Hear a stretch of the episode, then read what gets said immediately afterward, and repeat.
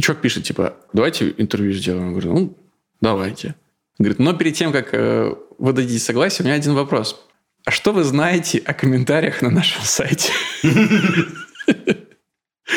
Я такой, ну, я... Почитываю. Я читал, да. Я как а, ну тогда вы ко всему готовы.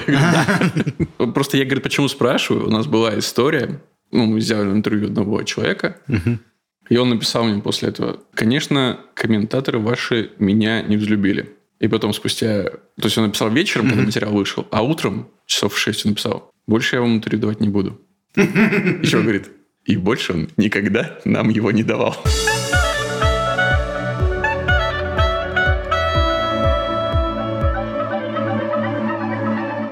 Привет и добро пожаловать в авторскую комнату. Это подкаст от сценаристов для сценаристов о так любимом нами сценарном мастерстве. Е. Меня зовут Александр Вялых. Меня зовут Александр Белов. И, собственно, как прошла неделя, Сань? Нормально, нормально. Я сейчас э, молча понимаю, потому что у меня маленький сын, и я очень как бы... Маленький сын? Да. Весь в отца. Дробно сплю, назовем это так. Вот, поэтому у меня все немножечко... Один прекрасный бесконечный день. Да, счастливый. Есть какие-то новости, которые тебя впечатлили на этой неделе, или что-то, что ты сам сделал? Я просто себя впечатляю только тем, что каждый день встаю и иду на работу. Это... Это уже успех. У меня главное впечатление, наверное, на этой неделе. Я посмотрел, не знаю, когда выйдет этот подкаст, наверное, спустя время там уже будут какие-то новые э, реакции на произошедшее, но я посмотрел три главные премьеры этой недели. И на разных платформах, mm-hmm. на каждой своя. И, блин, очень много классного, но все-таки, все-таки Сценарий. Я понял, что сценарий это очень и очень важно. Надо же. Приходим мы к этой мысли все-таки спустя время. Ну, знаешь, когда ты смотришь какие-то вещи, ну, например, я расскажу э, исключительно в положительных эмоциях. Я посмотрел фильм «Скиф», который долго игнорировал. Мне так понравилось. Потому что там довольно такая история, не сказать, чтобы она вау-класса. Это крепкая, там, добротно сбитая история, может быть, не без супер оригинальных ходов, хотя и там есть э, повороты. Насколько я знаю, это достаточно такое аскетичное кино, то есть там не, нету массовых битв, или это ну, нет, дорогое? Там есть, там есть э, дорогое кино довольно, я посмотрел. И после того, как я его посмотрел, я посмотрел уже все новости о нем, бюджет 150 миллионов рублей, совсем неплохие деньги, понятно, что это не какой-то супер-свер-блокбастер, но, блин, это серьезно огромные деньги для нашего кинематографа. Невероятно классные костюмы, потрясающая постановка. Там очень много драк, схваток, и они все на очень высоком уровне. Невероятный Александр Кузнецов, которого я безумно люблю и с каждым разом Ничего все себе. больше и больше. То есть, а тогда он был еще совсем, совсем на взлете. И он так органичен в роли беспощадного хладнокровного убийцы Скифа, и это невероятно, прям вот его. И вот все эти составляющие, Классная команда постановщиков трюков, невероятные костюмы, грим. Они все ложатся на, в принципе, неплохой сценарий, и все это работает. Да, к сожалению, они не собрали большую кассу, потому что много было причин и перенесение, и они попали под э, Паддингтона, и после... Ох, это жесткий Паддингтон. Паддингтон – это да. убийца проекта. Просто. Они попали под Паддингтон, к сожалению, уже не могли перенести свою премьеру, и после Викинга было не очень хорошее... Отношение такое, к да, историческим, да, подпортили, Особенно к нашим, да. Но это прям такая фэнтези, не вообще к, к исторической реальности мало имеет отношение. Очень круто. Но вот так вот получилось, к сожалению. Еще раз, добротного сценария хватает при всех остальных составляющих, чтобы это превратилось в очень хорошее кино. А иногда все остальные составляющие есть, а сценария нет. И ты понимаешь, что это не работает. Скажи, мы в прошлый раз общались э, по поводу корейских сериалов. Удалось ли тебе посмотреть Зов Ада? Зов Ада? Нет, нет. Мне удалось посмотреть э, дальше «Игру кальмара». Я в прошлый раз бросил на первой серии, потому что как-то слишком долго они все заводили, и слишком очевидная экспозиция. Типа, минут 20 тебе показывают, что он неудачник, а ты понял это, ну, как бы с самого начала, с первой сцены.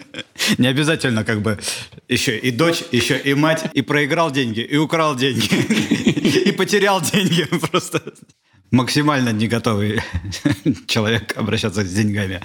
Досмотрел в итоге э, до шестой серии, сон победил. Но иногда, иногда, то есть при, понимая, что, возможно, мне скоро вставать, я все равно смотрел серию, и значит, сериал хороший, значит, вот это запойное смотрение, которое все пропагандирует Netflix, работает. Я, конечно, начал их а, обманывать. Было, короче говоря, я думаю, Клиффхенгер. все понятно. Я посмотрю, как вы его развернете первые 10 минут. Я на вашу удочку не попадусь. Да, знаю я, как это все работает. Вы имеете дело с профессионалом. Склейка сороковая минута. Черт. Это смешно. Смешно, что инструменты, которые ты видишь, знаешь, но все равно они на тебя работают. Это же так круто. Ты можешь оставаться зрителем, будучи даже профессиональным сценаристом. Да, опять же, возвращаясь к твоей реплике, достаточно простой сценарий. Ну, то есть там глобально тебя удивляют э, какими-то разворотами, понятно, что э, расстановками в играх, еще там перестановками э, сил, но... Да не, хороший сценарий. Хороший сценарий, интересно смотреть. Вопросов нет. Ждем вторую часть. Ну, кстати, объявили. я недавно обсуждали это в, в нашей авторской. Все последние проекты, которые мне удавалось посмотреть, и мы как раз обсуждали это на примере игры в кальмара и Зофада. Я не смотрел Зуфата, но остальные ребята из авторской смотрели. Вот есть этот тезис, который говорит, что с первой серии, там, с первых минут, из-за особенностей современного смотрения, действие должно тебя захватывать и подключать сразу в историю. Нет времени на раскачку, угу. мы говорим так. Но при этом те примеры сериалов, которые в последнее время смотрю, у которых иногда, возможно, по ощущениям, ты говоришь, типа, первая, вторая серия чуть скучноват или провисают. Они на удивление, оказываются более досматриваемы там, mm-hmm. до конца, чем сериалы, которые сразу взвинчивают ставки, но почему-то, возможно, как раз поэтому, начинают постепенно выдыхаться к финалу. Мне кажется, что здесь появилась такая неочевидная система, что те люди, которые бросают поначалу, их потом э, догоняет медиа волной. Да, их проще потом подключить. Чем люди, которые подключились поначалу, но разочаровались и отключились. Ты не спеша заводишь экспозицию, если ты дальше знаешь, что у тебя начнется все очень хорошо. Окей, говоришь, ладно, кто-то бросил, но часть, которая досмотрела, идет в соцсети, журналисты, все начинают писать, насколько это круто, и остальные такие, ну ладно, дам второй шанс, досмотрю еще чуть-чуть. Угу. Реально же очень много, мне кажется, сериалов таких, которые ты и по идее там или еще по каким-то там по первым кадрам, по трейлеру, ну не собирался смотреть. Просто в какой-то момент столько начинают об этом говорить, что ты... Что там такое интересное? Да, что, что там происходит, в конце концов? Что они что за шум? нашли? Да, да. Но я этим оправдываю для себя, что я могу в работе над своими историями все же не сразу максимально взвинчивать ставки с первых минут первой серии. Вот в телеке так не работает. Я понимаю. Это чисто стриминговые истории. Конечно. Но это не значит, что можно просто делать серию экспозиции. И тем более не значит, что ты сначала можешь выпустить двухминутный трейлер экспозиции, а потом еще час 23 экспозиции. Расширенный. Расширенный. Бывают и такие, оказывается, проекты. Что мы сегодня хотели обсудить позитивного? В прошлый раз мы обсуждали 12 итогов года от э, бюллетеней кинопрокатчиков и решили, что дальше мы попробуем вместе с ними пройтись по их предсказаниям. У них есть э, статья про 10 предсказаний. Предлагаю сегодня кратко пройтись, обсудить, э, что они думают, и попробовать шагнуть еще дальше. Первое, что написано в этой статье, это... Тут большая часть про кинопрокаты, и потом немножко про стриминге. Про кинопрокат, на самом деле, все вытекает, э, вообще все диктуется коронавирусом с разных э, сторон. Первое, что они предполагают, что количество менеджерских релизов в прокате увеличится на 20-30%. И это связано не с увеличением производства, а с переносами. Тем, что с этого года много чего перенесли на следующий, а на следующий год уже было запланировано что-то другое. И нас ожидает э, год блокбастеров. Ну, опять же, этот год блокбастеров сразу автоматически переносится на следующий год. Вы делаете следующий год тоже годом блокбастеров, потому что как раз их прогноз потихоньку начинает сбываться. Новость сегодняшняя о том, что невыполнимая миссия с Томом Крузом в очередной раз переехала. В седьмой раз уже, кстати. Но не на 2022. Уже на, на... Уже на 23 Все, здесь потому что уже копилочка полна. Следующее предсказание, что доля российского кино снизится. Звучит страшно, но на самом деле опять все дело в переносах. Чистая математика. А, да, дело в том, что с предыдущих двух лет уходили крупные иностранные фильмы, а российские оставались, выходили. Угу. Соответственно, доля российского кино выросла там до 50% практически. И теперь неизбежно она упадет. То есть это не значит, что российских фильмов станет меньше. Просто американских фильмов станет больше. Ничего страшного. Точно так же, как обратная новость есть, что вырастет бокс-офис, но из-за того, что он падал, угу. Он сейчас вырастет и приблизится на самом деле к допандемийным 50 э, миллиардам 60. Только, только приблизится, то есть да, фактически да, да. два года для того, чтобы вернуться. Ну, или видишь, даже, или даже три. Идет рост по-прежнему. Этот год э, тоже был предыдущий так себе QR-коды, частичные запреты. То есть эм, в новом году, кажется, уже не будет такого, но все равно какие-то частичные запреты будут. Угу. И даже постепенное восстановление, я считаю, это ну, как бы очень оптимистичным моментом. Было бы классно. Продолжают э, хоронить гибридную модель. Все активнее и активнее. Мы в прошлый раз касались этого вопроса. На самом деле бюллетени прокатчика пользуются эм, этим приемом, который мы с тобой обсуждали, что если взять заставку и в разных сериях ее по разу повторить, то у тебя как бы получается чуть больше материала. Они сначала в итогах 2021 говорили, гибридная модель вымерла. В прогнозе 2022 говорят, гибридная модель вымрет. Это неплохо. Скорее всего, да. Скорее всего, вымрет. Но, скорее всего, будет э, сокращаться окно проката в кинотеатрах. Быстрее будут э, фильмы попадать. Но мне кажется, это нормально. То есть раньше это было 60 дней, ну куда? Как зритель я только благодарен. Мне нравится эта схема, что фильмы довольно быстро попадают в кинотеатры онлайн, но не в подписке. Это же круто. Я не хочу идти в кино. Неважно, опасаюсь ли я за свое здоровье, или мне просто лень. Не нравятся люди. Бывают да. и такие ситуации. И я могу, хочу посмотреть кино у себя дома. Но это кино вот сейчас будет стоить денег. Дешевле, чем билет в кино, может быть, но не, не сильно. И ты можешь его посмотреть сейчас. Или спустя там еще месяц, полтора-два, оно, скорее всего, окажется в подписке онлайн-кинотеатров, которые ты смотришь. И это вот, либо ты можешь подождать и посмотреть бесплатно, либо ты можешь заплатить деньги э, и выбрать, в кино тебе удобнее смотреть или на диване. Зритель вообще в плюсе остается. Да, тут есть проблема в том, что пока что, пока что фильмы, которые достаточно быстро попадают в платную подписку, пиратят и теряют производители везде.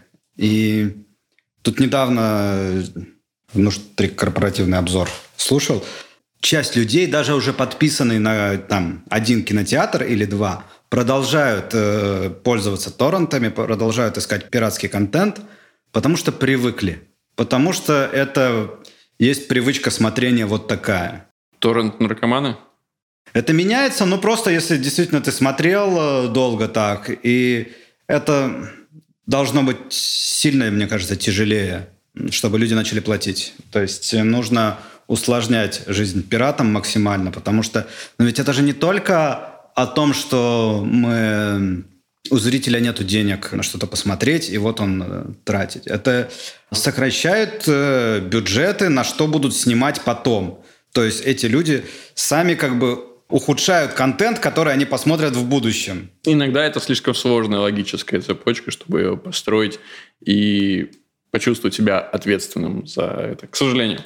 Меня больше удивляют даже люди, которые работают в киноиндустрии, которые получают деньги за проект, но продолжают сами, грубо говоря, у себя пиратить. Воровать, воровать, да, пиратить. Для меня вот это очень странно. То есть не то, чтобы я это не понимал, логику, просто мне сама эта логика немножко чужда. Короче, ребята, торренты Это зло. И видите, наркомания торрент вообще страшная болезнь, оказывается.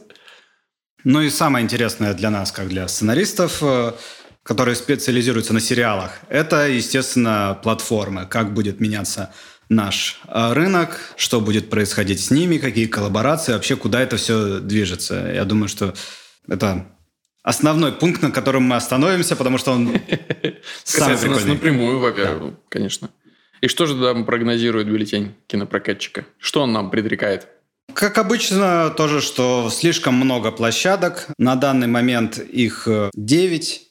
Э, основных? Да, основных. Иви, Кинопоиск, ОКО, Старт, Премьер, Мегаго, Море ТВ, Винк и Кион. И э, выдвигается предположение, что на все денег не хватает. Да и контента не хватает. Он часто пересекается. Денег в смысле не хватает зрителя, да, которые да, да. деньги приносят? среднестатистический человек не может подписаться на 9 платформ. А ты же видел эту картинку где-то, по-моему, в телеграм-канале «Водоворот», где подсчитали количество денег, если ты хочешь быть подписан на все нет, основные. Нет.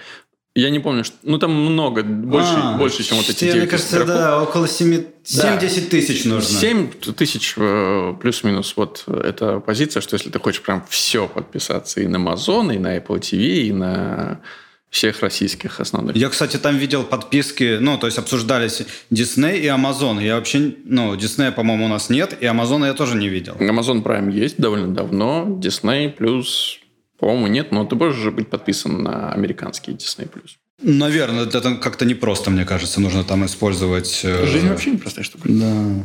Кстати, это тоже одно из важных э, изменений, которое, мне кажется, произойдет. Это приход, э, возможный приход Disney Plus в том или ином виде. То есть сейчас они зарегистрировали свою международную торговую марку Star в России. И это считается как бы первым шагом, что, возможно, они придут сами. Угу. То есть э, ходили слухи, что они договариваются об эксклюзиве с ОКО, но, видимо, видимо, что-то там сорвалось. Есть как бы подводные камни, что наше законодательство не очень-то радушно встречает иностранных гостей, поэтому, возможно, столкнувшись с ним более плотно, они все-таки заключатся с кем-то. И мне кажется, та платформа, которая вырвет Disney себе в эксклюзив. Звучит прекрасно. Очень сильно увеличит э, подписку и получит кучу контента. Потому что, во-первых, это ну, на самом деле, их мультики не эксклюзив уже, потому что их много на кинопоиске. Угу. И много... Возможно, их заберут просто. Да, возможно. Это как одна из новостей, что а медиатека будет обладать эксклюзивными правами на показ Гарри Поттера в России. Вот. А у меня уже Гарри Поттер и Новый год ассоциируются напрямую. Абсолютно. Добро пожаловать на медиатеку. А у меня есть я вот из тех, которые подписан, ну, не, если не на все, но наполовину. Вот, соответственно, без Гарри Поттера я не останусь. Хотя до сих пор не смотрел вот... Э, Реюнион. Реюнион, да. Говорят... Возьми платочков побольше. Говорят, было мило. Какие бы метаморфозы рынка онлайн-кинотеатров нас не ждали в 2022 мы понимаем, что они уже существуют какое-то время. Ту позицию, которую мы имеем на начало этого года, большинство кинотеатров уже откатали основные свои э, Originals проекты. Они поняли, что им удается, что им не удается. Грубо говоря, по идее, каждый из кинотеатров должен был определиться со своим лицом, со своим брендом. Что такое там премьер? Или что такое кинопоиск? Кинопоиск – это истории про и так далее. Ну, это на, на мой взгляд. Они должны были определиться. Мне кажется, они еще определяются. Но что-то, что-то проглядывает, потому что... Если, если мы говорим про прогноз бюллетеня кинопрокатчика. У некоторых не осталось времени определяться, они, возможно, исчезнут в 2022. Скорее предполагается, что они войдут э, в коллаборации, ну, будут, по сути... Поглощены более Да, можно сказать поглощены, можно сказать, что это будут э, субподрядчики, то есть небольшое такое окошко внутри большого окна со своими проектами. Окей. С точки зрения сценаристов отечественных, почему это интересно и важно? Мне кажется, это просто упрощает твою работу по поиску платформы, с которой тебе, по пути, на которой тебе стоит воплотить в жизнь свой проект. Потому что как было с телеканалами. Странно нести проект для НТВ на СТС, грубо говоря, да, потому что мы понимаем, что НТВ это вот такие истории, а СТС это вот такие истории. И вот есть ли, существует ли разница, существует ли у каждого кинотеатра свой какой-то уникальный голос? Вот давай это обсудим. Но пусть это будет еще небольшая игра. По возможности мы спросим комментарий представителей этих площадок и потом проверим. Угадали мы или нет? Ну да, в ту ли сторону мы вообще двигались, насколько наши предположения обоснованы. Готов? Давай, да, прям Нач... вот откроем Давай, начинай. этот список. Из девяти игроков. Да. И всех девяти. Мне кажется, Иви стоит особняком в этом ряду, потому что после последних изменений, которые произошли там за год, они довольно четко обозначили свою позицию, что они не хотят работать с сценаристами извне, вообще с проектами извне. Они заключили несколько э, сделок с крупными игроками эксклюзивными, как там «Среда» и «High Production». И вот Иви мне в этом э, плане кажется игроком, который вот с новым проектом... Да, Минаева они подписали. Да, то есть у них есть несколько очень крупных имен, то есть они доверяют собственным проектам. И принести туда проект со стороны, надеясь, что он запустится, довольно надежды туманные.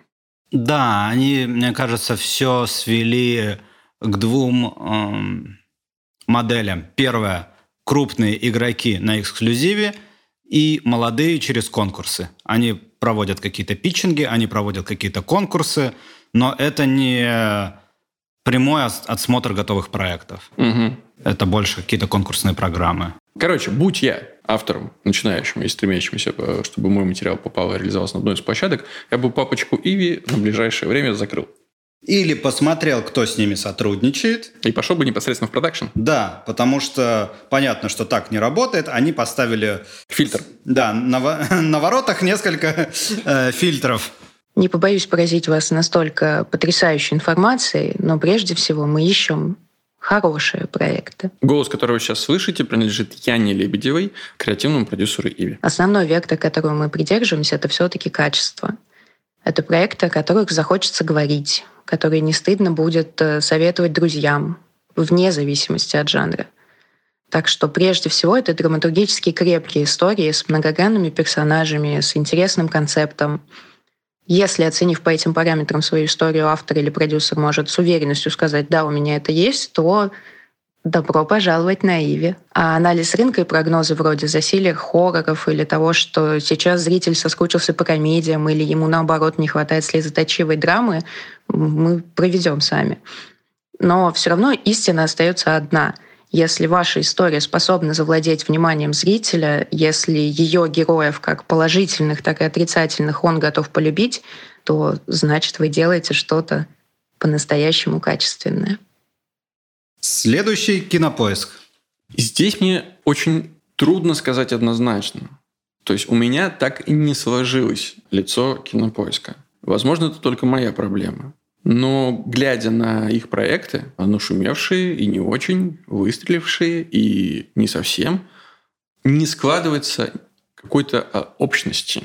Я так и до конца и не понимаю, про что же эти проекты и что их может объединять. Что общего у пищеблока и там, последнего министра? Что общего у Этерны с драматургией? Вот как тебе кажется? У меня нет точно однозначного ответа. У меня, скорее всего, есть. Потому как... Но он мне не понравится. Нет. Э, мне кажется, что они пытаются выделить себя на фоне большого количества российских проектов, которых становится все больше и больше, э, за счет какой-то приставки, скажем так, к, к идее, за счет хай-концепта. Mm. То есть не пионер-лагерь, а пионер-лагерь с вампирами. Угу. Не полицейский участок, а полицейский участок с роботом. По сути, это знакомые нам э, сериалы, но с какой-то фантастической или еще какой-то... То есть, если бы им э, принесли карточный домик, они бы сказали, хорошо, но главный герой будет инопланетянин. То есть, хай-концептовая идея — это яркая фишка кинопоиска. Да, с ярким упором э, на какой-то промоушен дальше потом в интернете, чтобы это... В общем, если, мне кажется, есть какая-то драма или Чистый жанр. Чистый жанр какой-то, не фантастика. Угу. Вот это не сюда. Как я, опять же, их воспринимаю. Привет, парни. Значит, э, отвечая на первый вопрос, э, ну, тут не буду оригинальным. Сейчас вы слышите Андрея Федяя, креативного продюсера «Кинопоиск». «Кинопоиск», конечно же, ищет истории талантливые и яркие, в первую очередь, очень хорошо написанные. И что мне э, лично очень важно, чтобы э, история, в принципе, была. Э, потому что очень часто молодые авторы, они э, не понимают суть истории и э, просто сразу ударяется в какое-то графоманство, сразу начинает писать какие-то гэги, шутки, в общем, э, или э, начинает очень подробно и детально описывать мир, при этом при полном отсутствии как бы, сюжета и истории. Если говорить как-то более конкретно, то, наверное, кинопоиск, ну тут тоже, наверное, не будет уже секретом, кинопоиск интересует больше хай-концепты. В общем, это должны быть истории с какой-то очень четкой и понятной концепцией. Ну, то есть жанры могут быть любые. Это и драмы, и комедии, и какой угодно может быть жанр. И, в принципе, открытые для любого формата, для любых жанров. Это должен быть проект, который будет отличаться среди массы контента, который на сегодняшний день производится нашими коллегами и коллегами зарубежными, который можно будет легко э, маркетировать. Вот, собственно, на примере Анны Николаевны можно будет понять, по какому принципу старается идти кинопоиск. То есть это на самом деле это вполне себе понятная история, комедия, в которой есть небольшой допуск. Это то, что женщина, она киборг.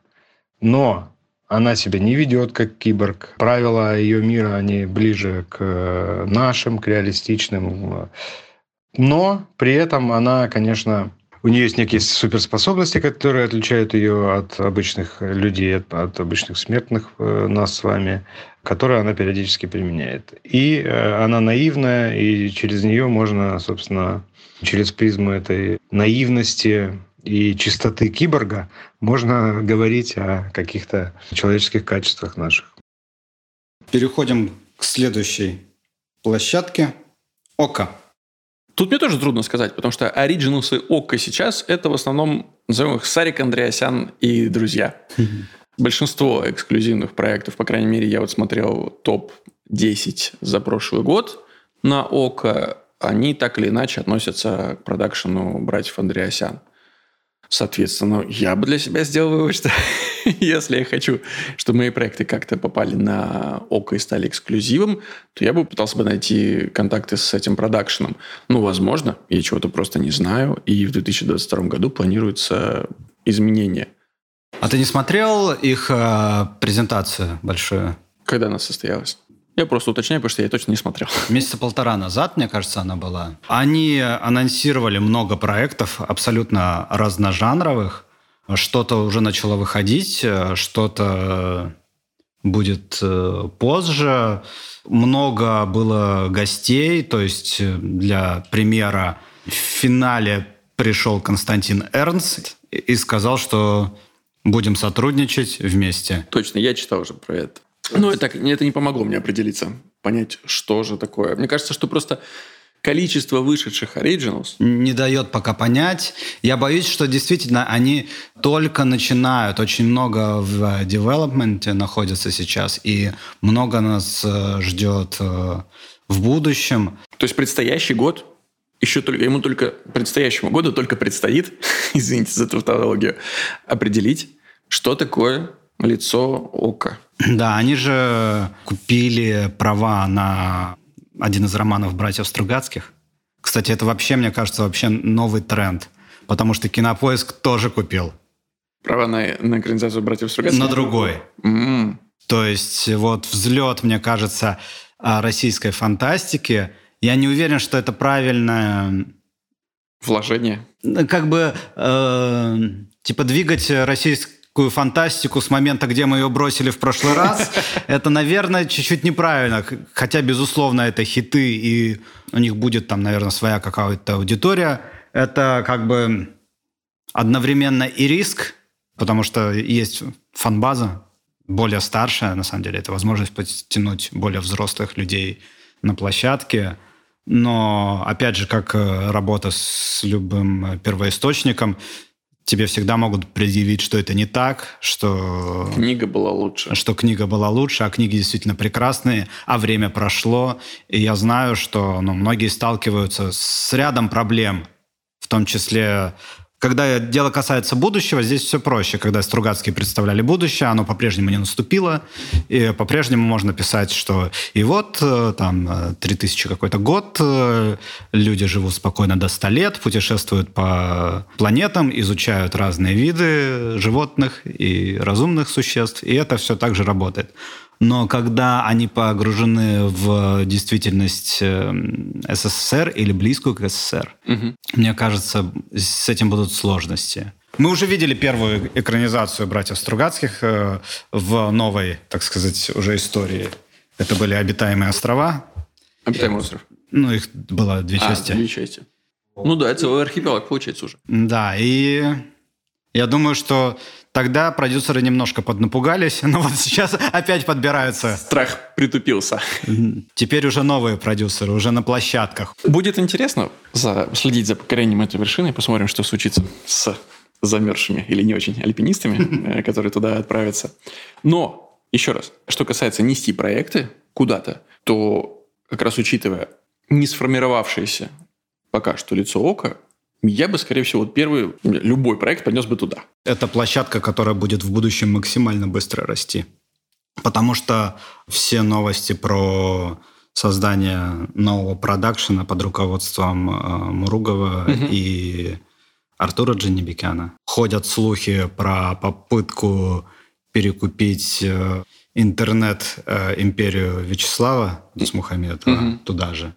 То есть э, с точки зрения финансирования, насколько я понимаю, это сейчас одна из самых крупных площадок, и они только наращивают. То есть пока их проекты еще не вышли, но есть подозрение, что в будущем они будут расти.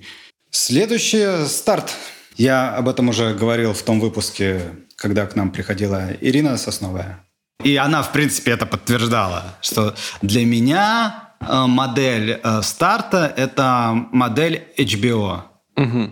Немного проектов, все качественные, то есть нету попытки захватить большую аудиторию разножанровыми проектами. Ну, понятно, что до этого у них совсем мало было комедий. Вышли «Вампиры» средней полосы, тоже, ну, как бы не совсем обычная комедия, не, не классический ситком, уж точно что-то необычное. И вот э, они, мне кажется, одни из тех, кто дольше всех э, держит эту марку.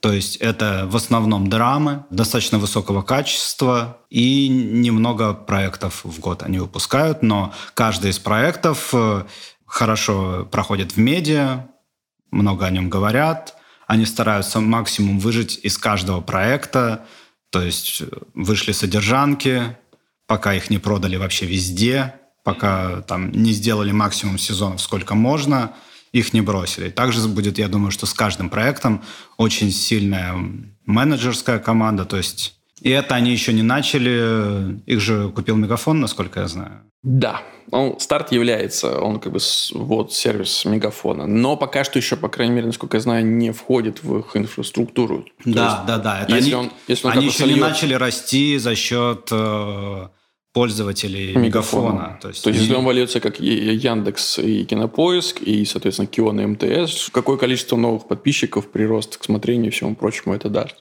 С одной стороны, да. С другой стороны, мне кажется, почему до сих пор они это не сделали, потому что как раз их э, проекты не подразумевают такой широкий рынок и такое количество пользователей. Мне так кажется. Возможно, сейчас нет в этом необходимости. Но с точки зрения, опять же, сценариста, что я могу отметить? Я бы нес туда проект с сильным женским персонажем. Одним или нескольким. Ну, по крайней мере, это то, что мне бросается в глаза, когда я смотрю или рассуждаю о проектах площадки старт. Ну, естественно, драма. В первую очередь, да. Есть э, исключения жанровые, как вот недавно вышедшая Карамора, а, но все равно это Возможно, да, сильная женская драма.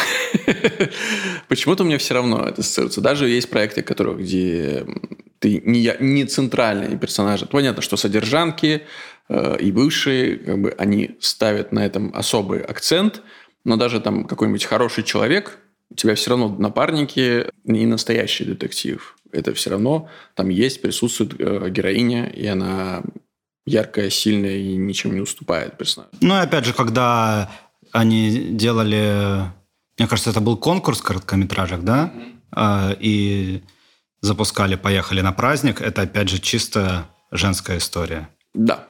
Да, да, соглашусь. Можно сформулировать, а, какие проекты нести на старт, а какие не нести, потому что... Собственно, э, гости того самого выпуска, который мы уже здесь упоминали, а также продюсер площадки «Старт» Ирина Сосновая. Мы искренне не хотим а, сужать воронку, потому что, в общем-то, мы формулируем свою задачу по поиску проектов таким образом, что мы в каждом жанре пытаемся делать а, лучший продукт а, на рынке, лучший продукт индустрии. Поэтому старт это просто качественные проекты, в которых есть яркий хай-концепт, который, с одной стороны, заинтересует локальную аудиторию, а с другой стороны, будет интересен с точки зрения международной дистрибуции, потому что, как показывает опыт, основные франшизы старта мы широко дистрибутируем во весь мир. Вот, поэтому мне не хочется сужать эту воронку. Старт — это просто крутые хай-концепты в совершенно разных жанрах. Часто между жанрами, потому что часто между жанрами находится какая-то основная интересная живая штука. Ну вот. Следующий у нас по списку премьер. Для меня премьер — это лаборатория ТНТ, по сути. С тех пор, как э, ТНТ как бы сказал, что сконцентрируется на ситкомах, а, именно в правильном вещании, все не ситкомы отправились прямиком на премьер. Но много поднимается оттуда обратно. То есть для меня это выглядит как э, действительно лаборатория. Проект, который не так четко укладывается в рамки канала ТНТ, выходит на премьере, показывает хорошие цифры, переезжает на премьер. Так было с миром, дружбой, жвачкой. Да. Так было с контактом. Наверное, еще много проектов можно назвать. Безусловно. Были прецеденты и движения в обратную сторону, но и гораздо меньше, к счастью. Но при этом мне трудно сформулировать, поскольку все моя творческая деятельность она связана напрямую либо с э, телеканалом ТНТ, либо с э, площадкой премьер. И мне трудно догадываться, потому что более-менее конкретно знаю. И ТНТ всегда позиционировал себя как истории для жителей больших городов, в первую очередь для молодых людей из больших городов. И если ТНТ действительно сейчас сосредоточился на ситкомах, то проекты премьера, их много. Они, это точно отличает премьер от старта, потому что туда набирают довольно много разных историй и разных жанров. Ну, поскольку это все часть структуры «Газпром Медиа», туда попадают не только ТНТ-проекты, но и ТВ-3 проекты. И НТВ, мне кажется. Да, и НТВ части тоже. Соответственно, там есть сразу три направления жанров, да, которые так или иначе все равно разделены на, в ТВ-эфире на разные три э, канала. Соответственно, комедии и молодежные истории – это те, которые сюда приносят ТНТ и все продакшны, которые с ними работают – истории про крепких э, мужчин в форме. И э, мистика, расследование, детективное, то, что досталось в наследство от ТВ-3. И я бы понес туда вот такие проекты. Ну, то есть, если бы мой проект списывался в одну из этих э, трех категорий, которые я перечислил, я бы попытался э, поработать с премьер. Туда, тебе кажется, больше возможности попасть, то есть не обязательно быть э, средой или э, каким-то популярным э, сценаристом или продюсером, чтобы туда попасть, или все равно? Безусловно, у премьера тоже есть продакшны, с которыми они давно сотрудничают и работают. И через эти продакшны зайти, например, проще. Но мне кажется, что это одна из тех площадок, которые, в отличие от того же Иви не закрыты для проектов э, извне. То есть они все еще находятся в поиске чего-то нового, что вписывалось бы при этом в их вот концепцию. Это мое представление о площадке «Пример». Ну, я бы еще к крупным площадкам, которые все-таки производят контент, еще отнес Море ТВ, хотя почему-то они притормозили, по моим ощущениям. Давно не было релизов. Может быть, я не слежу, но я слежу. Мне кажется, что Море ТВ первый кандидат на то, чтобы слиться с э, кем-то. Ходят такие слухи. Но мы здесь слухами не занимаемся. Не знаю, как бы я, будучи э, независимым сценаристом, попытался бы с Море ТВ посотрудничать, потому что я не понимаю, это те, все те проекты, которые я успел посмотреть, это действительно классная проработка. Это всегда какие-то необычные, нашумевшие истории, будь то Чики, Псих или Хэппи-энд. Но мне трудно вычленить что-то, что их бы объединяло. Мне кажется, это тоже э, хай-концепты, только если у кинопоиска это фантастика плюс реальный мир, то здесь это какие-то очень глубокие психологические или драматические истории. То есть это больше вглубь копают, больше ко дну социальному, мне кажется. Может быть. Хай-концепт за счет того, о чем раньше не рассказывали. Да, я думаю, что это хай-концепт в сторону табуированных тем. М, кстати, хорошая тема. Но при этом есть еще один игрок, который, в принципе, ассоциируется у меня с этим же. Это Кион? Кион. Да, кинотеатр Кион как часть структуры МТС, потому что если бы я сформулировал бы основное отличие Киона да, и его проектов в одно слово, я бы сказал, что это провокация. Потому что мое ощущение – это все они так или иначе, их задача, чтобы стать заметными, как-то спровоцировать аудиторию. Ну, конечно. Тут... И большинство скандалов, как, как ни странно, сейчас связанных с сериалами, как раз происходят с э, проектами платформы Кион. Они, мне кажется, тоже пытаются достаточно громко заявить о себе. Тут по дороге баннер с сериалом «Почка», мне кажется, размером в дом. А и... «Почка», соответственно, размером с Kia. И по крайней мере, то, что я вижу, очень много хороших отзывов. Я даже уже начинаю задумываться, а не посмотреть ли. Почку? Да. Обязательно посмотрим. А, почка, и у них же вышло, да, про борца с э, нечистой силой. Это тоже... Отец Сергей тоже Кион. Пингвины моей мамы тоже нашумевшие да. и пару раз соскандалившиеся. Проекты, которые кого-нибудь доскорбят. Вот, мне кажется, это, это история Киона. Возможно, это во многом часть стратегии. Потому что Кион стартовал позже основных кинотеатров. Да, там было отставание в год-полтора. И нужно было как-то громко заявить о себе. Мне кажется, что в этом плане у площадки получилось. Я думаю, что да. У них есть пул проектов, с которыми можно стартовать, которые обсуждаемы. Вопрос, э, там, может быть, сейчас пока что в длинной дистанции, потому что тяжело сказать, вот они только-только начали появляться, буквально несколько месяцев. Угу. Соответственно, если каждый следующий проект будет выходить так же громко, я думаю, что постепенно они будут увеличивать свое присутствие на рынке.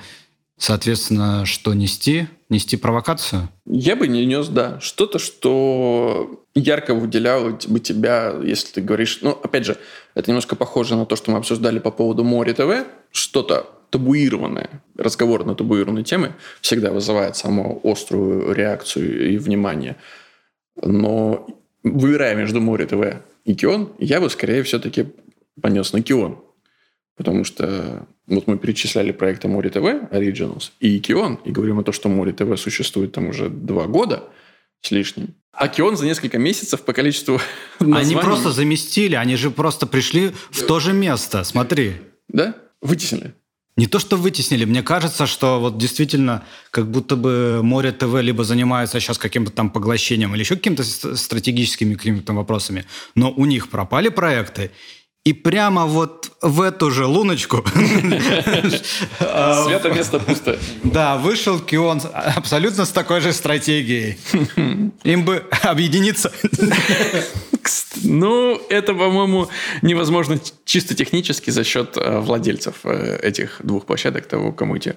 Вряд ли эти компании между собой объединятся. Хотя, кто знает, все так быстро меняется. Кион ищет проекты в жанре драмеди. А это сейчас говорит Максим Филатов, директор по производству компании МТС Медиа и продюсер большинства проектов площадки Кион. В жанре драмеди, в которых серьезность темы и сложность героев сбалансированы ироничные интонации. То есть это кино, которое и развлекает, и дает возможность подумать. При этом, возможно, мультижанровость.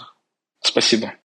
Ну что, получается, это были наши с тобой представления об основных площадках, об основных участниках. И наше рассуждение о том, куда нести, будучи независимым сценаристом, э, свою идею, где ей больше места. Будет интересно потом, когда мы выложим этот подкаст, действительно попробовать услышать комментарии самих участников и как они представляют. Но еще более интересно, ребят, услышать или прочитать ваше представление о том, что есть лицо той или иной площадки, как вам показалось. Поэтому подписывайтесь. Пишите, пожалуйста, свои представления в комментариях о том, э, что же хотят те или иные площадки в будущем и куда это вообще все двигается, по-вашему. Скоро будут одни площадки и ничего кроме площадки. Стриминги убьют все, кинотеатры выживут, э, телевизор закроется. Что будет? Да, нам это очень интересно.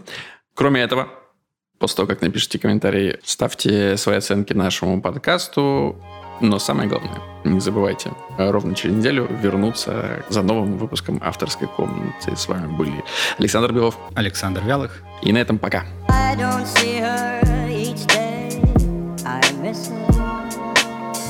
Gee, what a thrill each time I kiss her. Believe me, I've got a case on Nancy with a laughing face. I don't see her each day. I miss her. Gee, what a thrill each time I kiss her. Believe me, I've got a case on Nancy with a laughing face. I don't see her each day. I miss her. Gee, what a thrill each time I kiss her. Believe me, I've got a case on Nancy with a laughing face.